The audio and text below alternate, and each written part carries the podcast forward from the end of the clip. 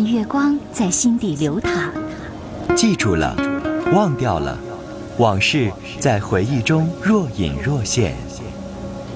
褪去伪装，婚姻、家庭、情感，一一诉说。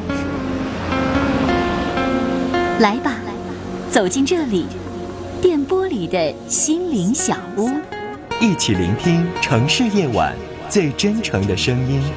陈峰与你相约，为你情感解惑，给你情感答案。陈峰主播，心事了无痕。心心事了无痕。心事了无痕。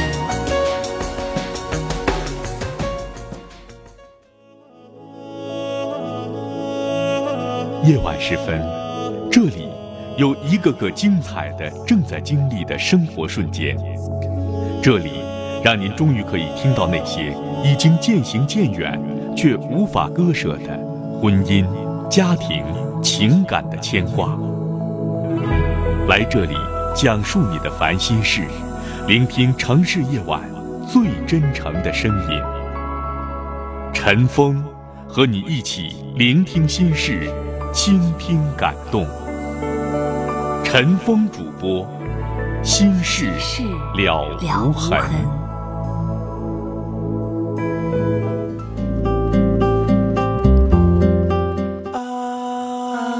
您正在收听的是《心事了无痕》，陈峰主播，欢迎继续收听。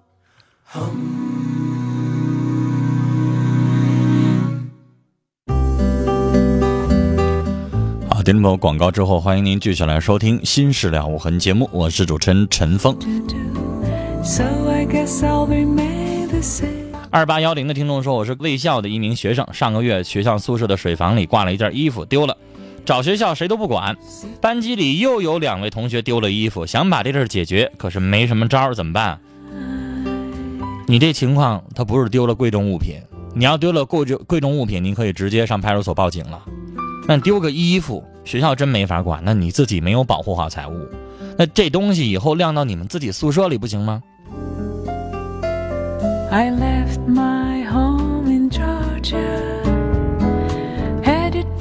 八零二三的听众说：“我想问，我们的工资号不开工资怎么办呀？我们还不敢问，为啥不敢问呢？”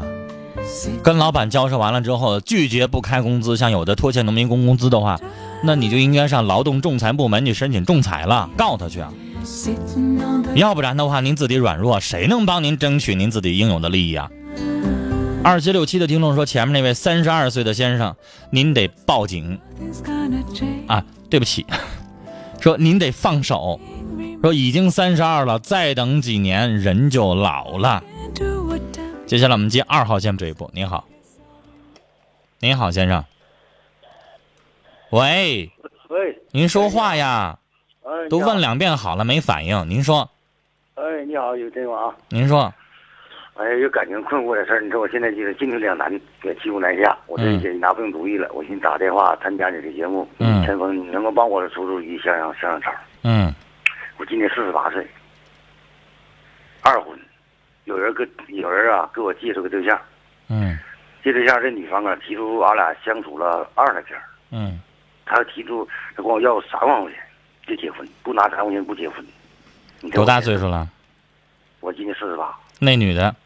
那女四十五。先生，你有听说过二婚还非得拿三万的吗？我就纳闷呢，他现在吧，他得急需要用钱。您说没听说？他他孩子上大学，你是不是没听说？我没听说呀。那没听说，这女的就是有钱难买，找个人愿意的。你要相中人家，你要非愿意拿，那这样的贱皮子先生，你你想想，能不能有？有。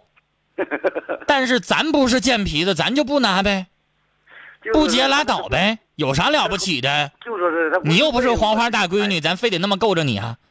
我说我头一个媳妇花大姑大姑娘了，我得花三百块钱，这家伙要三万，我说你什么身价？太高了吧，有点。先生，我考虑考虑。这样，事儿多的，我没答应他。奔着钱的有，因为你也了解，这女的就想挣钱。但是咱不行，因为我说了哈，我以前在节目当中说过，男人往女人身上花钱，或者是以后你俩在一起了，感情特别好，给他拿三万，可不可能？可能。那那可能，那他挡不住这事儿。为啥？那是咱们两个人处出感情了，你对我付出了，你对我照顾了，你对我关心了，我回报你，我给你拿三万也正常。哎，对对。但现在啥也没有呢，啊，你也没为我做什么呢，你上来就管我要三万块钱，我凭啥给呀？是吧？就说我挺困惑，这事怎么办？你知道，我以前在节目当中说，现在的小偷、现在的骗子、现在的婚托，他手段比较高明，他知道很多人他为对方啥也没做的情况下，人对方也心里边有戒心，人凭啥就给你拿钱？所以我以前在节目当中接过什么样的电话？有那女的见了面之后跟人上床了，上了一次两次了，上完之后跟那先生提出来了，你给我买个手机呗。然后这先生就痛快答应了。然后买完手机，那女的就跑了。我当时跟那先生说：“我说那是你愿打愿挨的，你也占着甜头了，你也在人身上占着便宜了，得了，你明白？这女的也是骗子，她就想从人那儿拿到钱，但是她上来就管那男的要钱啊！我跟你上两次床，你给我多少钱？那完了，那成那成性交易了。那男的也不带干的，但是他这么做，他照样还是得到他的用用处了。所以这个先生他可能尽管他再不愿意，最起码他心里边明白你也占人便宜了。那先生，你这种情况就上来就要钱，也没为咱做啥，什么也没有发生，什么也没有为你去去去献一些什么体贴了、关心了，什么都没有，上来就要钱，让谁能接受？凭啥呀？反正发生发生过几次性关系，发生过几过发生几过。那也不至于三万吧？他那贵啊？这个这个女方吧，我跟她能有个三四里地儿，她的娘家我也我也挺熟悉，她这个掌柜去世呢我也认识，唠唠呃咱俩一见面一唠，先生。你掌柜我认识，你告诉他，嗯。如果咱俩在一起生活了好几年了，你对待我，我对待你，两个人都依赖的都好了。以后你家孩子上学上大学，我可以给你拿学费，对我兴许可能还不止三万呢。啊，但是你现在结个婚，你二婚，然后你上来就要三万，那对不起，没门儿。真的我真有干时候我我我真有想法这个事儿有点，先生，这不是你家儿子结婚，您都快五十岁的人了，而二婚嗯这有点过，嗯，所以跟他说清楚，你这样做我接受不了。对我就想，这我说我我那你会让我感觉你上我这儿来就想挣这三万，拿完三万之后你跟我咋地了，我还不知道了，就是我就是真的害怕，我说我真心没底儿，就感觉好像咱现在要买东西，先交钱后付货，后付货，哈，先交款后付货，而且这一交款交好几年的，交款，对对对对，是吧？我我就听听这让谁能接受得了啊？你说这个年纪了，都四十多岁了，两个人在一起，彼此相处的融洽就行了呗。婚姻吧，我头一次我因为我就觉得这样的女人呐，她只占眼前的小利益。真正嫁给你，跟你在一起生活之后，你的钱都交给人家之后，你的不就是她的吗？那就是现在的算不明白这笔账。我说了这样的女人，先生，你不能退步，你不能让步，那不行，要坚持这个原则。你知道那农村为啥现在都要八万、十万的呀？我想说，是让有些人家给惯出来的。如果你们那村子总共一百户人家，家家不同意八万块钱彩礼，我就不信了，他真能要得着八万吗？是但关键是这一百户人家当中，可能有七十户就服从了，为了娶人家孩子就，就真拿了八万了。那从此这习俗在那村子当中就养成了，对不对？人张嘴会说了，哎，隔壁那家人家娶媳妇儿，人就花了八万，你家凭啥不拿八万？啊，就惯的，这毛病是人给惯出来的。我头次婚姻，我没说嘛，陈光，我头次婚姻，我跟你介绍一番，我的婚姻挺失败，遭受了挫折。现在我一一人在家，大女儿结婚了，二女儿自己打工资，在在本市打。但先生，你要坚定一个观念，你现在还有张车，你还能挣钱，你不是说你就非娶她不可，你这个年纪，你再找别人照样能找着，别让他觉得咱们好像是就非得勾着他似的，那样的话他就开始要挟，开始拿自己当回事儿了，是吧？真的，我不能惯他这个毛病。我始终强调，就是双方有一个起码的道德底线和价值起底线，不能够惯对方毛病啊。聊到这儿了，再见。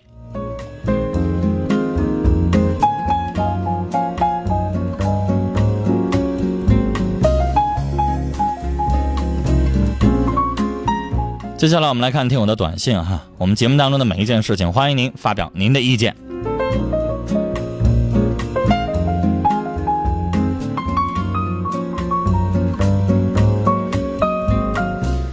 六三五二的听众说，我觉得呀，刚才那个先生应该不存在无缘无故的发脾气，一定是有原因的。那个女人可能是对她男朋友某方面不满意或者不顺心的事情，尝试沟通。其实我觉得您发这个话大家都明白有理，但是你以为那先生不问他吗？不沟通吗？肯定也问了，但他不说，跟他沟通没用。您说还怎么办呢？就像刚才那个先生说了，今天晚上吵架了，就问他为啥又生气了，吵架了，就是不说。你说他能怎么办？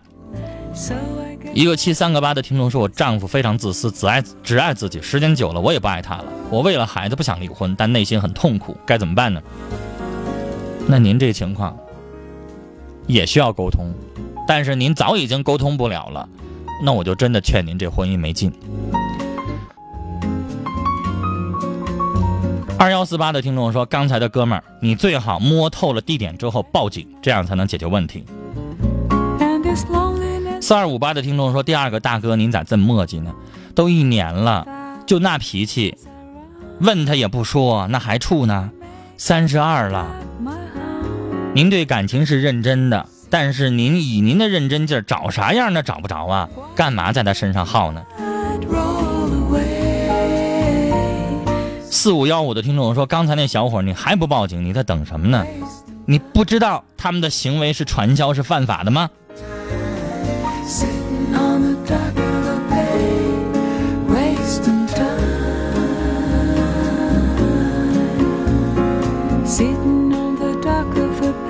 接下来我们继续接电话，三号线电话，你好，女士您好，喂，是是那个跟我联系吧？是您说，您说，嗯，我想那个解决一下那个就是情感上的事儿。说，那个我和我一起共同走过来，就也也那个当初也是那个挺那个困难时候走过来的丈夫，生活了一起十五年了，嗯，儿子今年十四了。没想到这今年哈，就是通过一件事，我知道他出轨了，但是出轨多长时间我不知道，非常的痛苦。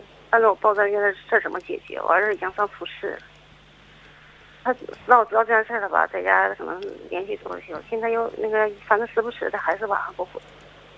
那就说明您丈夫跟那女的照样还在一起呢，经常俩人在一起还发生性关系，要不然晚上不回家他能干什么去呢？有时候反正是出去应酬啥的，但是那个应酬有晚上一直一宿不回家的吗？啊？我现在你是谁没上过班啊？哪个饭局能到第二天早上呢？我现在说什么情况？所以他晚上不回家，您就明白他肯定是抱着那个女人睡不。是我现在想解决这个问题，我不知道解决这个问题，女士，他要不搭理你的话，你得离婚呢。那你在这等什么呢？你这么我不我孩子你现在这么软软弱弱的，你认为你的丈夫怕你你什么呢？你陈芳那个我跟你那我不能说话吗？我也可以说我的观点，咱们两个人在这讨论呢。对，我说我儿子现在已经那个上上初四了，但是他一个那又怎么样？把把孩子不不那个耽误了吗？孩子是我您离了婚跟孩子有啥关系？您不离婚，您丈夫就接着在外边左一个右一个的。你不离婚的话，你丈夫就觉得你软弱，你离不开我，纵容。别的媳妇儿也都那么干的，你为了丈夫，然后你就接着忍吧，能行吗？就差在孩子身上。你跟他离了婚了之后，你照样可以让孩子继续上高中，有什么不可以的？那女士，如果你要说了孩子不行，我必须给他个完整的家。完整的家啊，是你认为现在家完整吗？你以为现在上了初四的孩子十六七岁了，他不懂啊？他傻吗？他不知道他丈夫，他不知道他父亲怎么回事吗？孩子不说而已。接下来苦的是你，女士。你要继续这么忍，你丈夫还不把你当回事儿？你丈夫有听你的话吗？他照样不还是不理你吗？照样晚上不回家，不还是跟别的女人在一块儿吗？那女士，这跟你自己单独跟孩子在一起过有啥区别？我问你，他管孩子的学习吗？有他在有啥区别？从小就是一直我在管，我在对呀，在背后默默支持的工作。那女士，我问你，现在不离婚，他成天有的时候还不回家，你你跟我说说，跟你单独带孩子有啥区别？你说说。嗯。我我可以。区别在哪儿？你说。我现在咋的？我现在我没有生活。您能回答我的问题吗？区别在哪儿？有啥区别生活经济来源。啊？那就是他给你钱是吧？对。那女士，你为啥不上班？你为啥不工作？哎呀，养成习惯了。那不行，结完婚之后他就不让我上班。女士这很有可能就是你丈夫现在离你越来越远的根源。你没有工作，你就没有社会地位。你越老之后，越来越黄脸婆之后，人家就越来越瞧不起你。我，但是我现在我你现在想一想，女士，你跟他在外边包的别的女人，你跟人家比一比，你有啥优势呢？哪点比人家在外边的女人强？因为女士，你现在一不能挣钱，二岁数大了老了，三人家跟你在一起处的淡了够了，时间长了，四可能你也不可能再像从前那样，像外边的女人对他一样温柔啊、甜蜜呀、没事抱着搂着。因为女士，我看你现在成天的精力在孩子身上，对这么多年来，你也想一想，你肯定也忽略你丈夫了。我，你跟外边那些狐狸精勾搭他那些女人比，咱真比不了，是吧？对。您现在没有资本跟那些人比呀、我现在我想自立，因为我还年轻，我我不算是干哈。那所以，女士，你现在要自己，走出这种情况下去，但是你自己先要坚定信心，你得走。出去啊，你得工作，你得挣钱，然后你才能够跟儿子一起生活。要不然的话，离了婚，你也没招他觉。得对不起我，他说离婚了我也管你，但是我不认可，是他不愿意离婚现在。他管你是他管你，但女士，你应该还自己挣钱不愿。意，我知道我自己我我通过这件事对我触动很大，我一心一意的这些年我就始终付出在身上，在默背后默默的支持他工作，一张白纸给他。您知道我以前在节目当中我说过很多，女人不工作我头一次听你的节目，陈峰同志。我没说你，我说我以前在节目当中说很多，这跟你有啥关系？我说我以前在节目当中说过很多遍，女人不工作，女人靠男人，我一点都不同意，那是不行的。现在这个社会哪像过去啊？现在这个社会离婚率那么高，谁跟谁在一起能保证一辈子呀？还是得靠自己，那钱自己挣到手了才方便，是吧？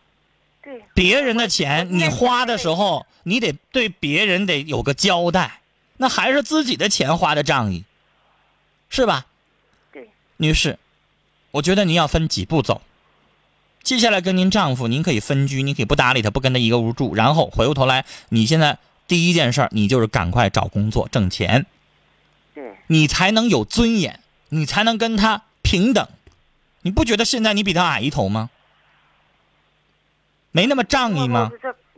我我我我始终哈就就在背后默默支持他工作，家里这些事儿全是我承担下来。那不行啊！现在您得为了您自己做点事儿了，我知道。然后挣这个钱不光为您自己，还为儿子。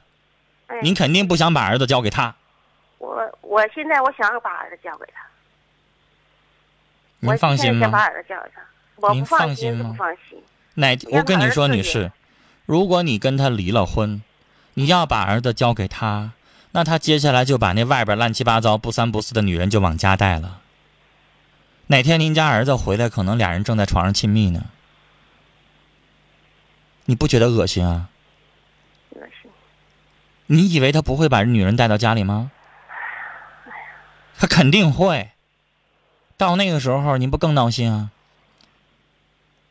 我说了，你现在先要找工作，至于婚离的问题，你可以先分居，你不搭理他，跟离婚也一样。以后时机成熟了，你再办那个手续，你再彻底的搬出来。但现在你马上离婚，马上搬出来，因为您自己现在没有办法自立，那不行。所以我意思说，时机成熟了之后，你带着儿子一起出来，不给他到地方，不给他那样的机会，明白吗？您现在出来不方便，现在出来您照顾不了儿子，您把儿子交给他那不行，让他把儿子不带坏了吗？是不是？而且儿子也会怨恨你的，因为孩子可能不了解那么多。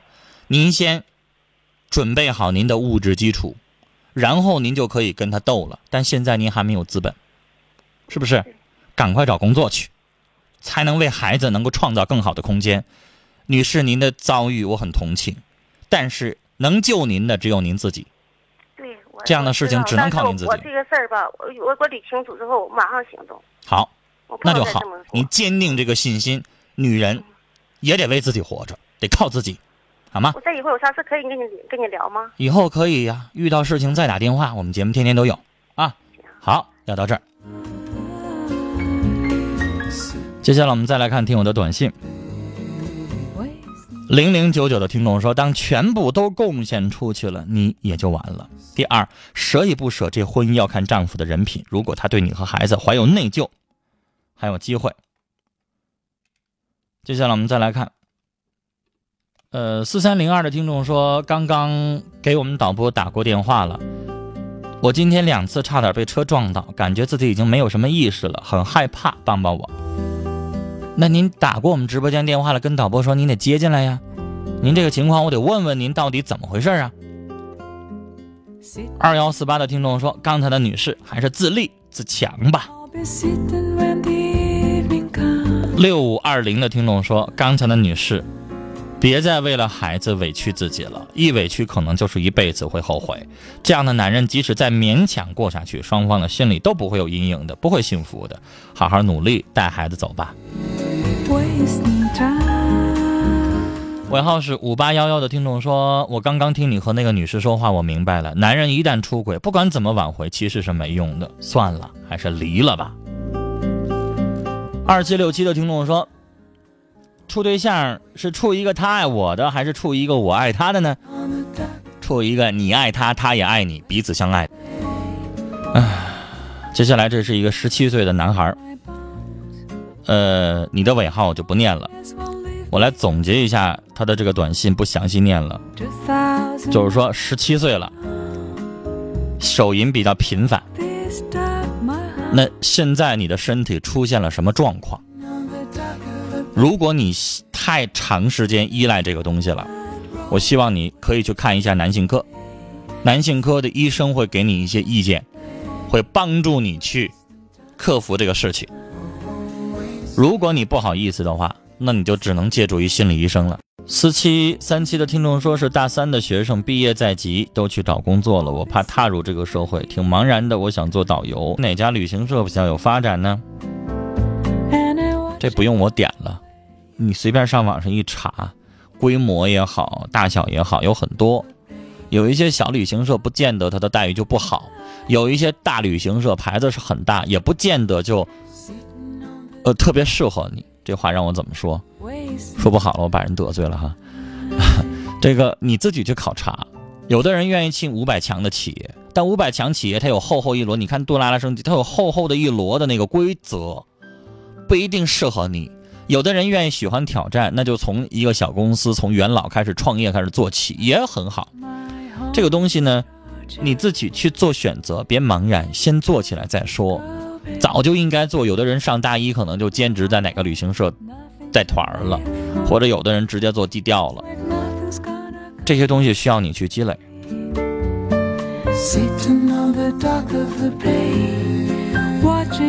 零零九九的听众说：“刚才的女士，你要庆幸，好在你尚未变成老弱病残，还有机会自救，要自己努力。”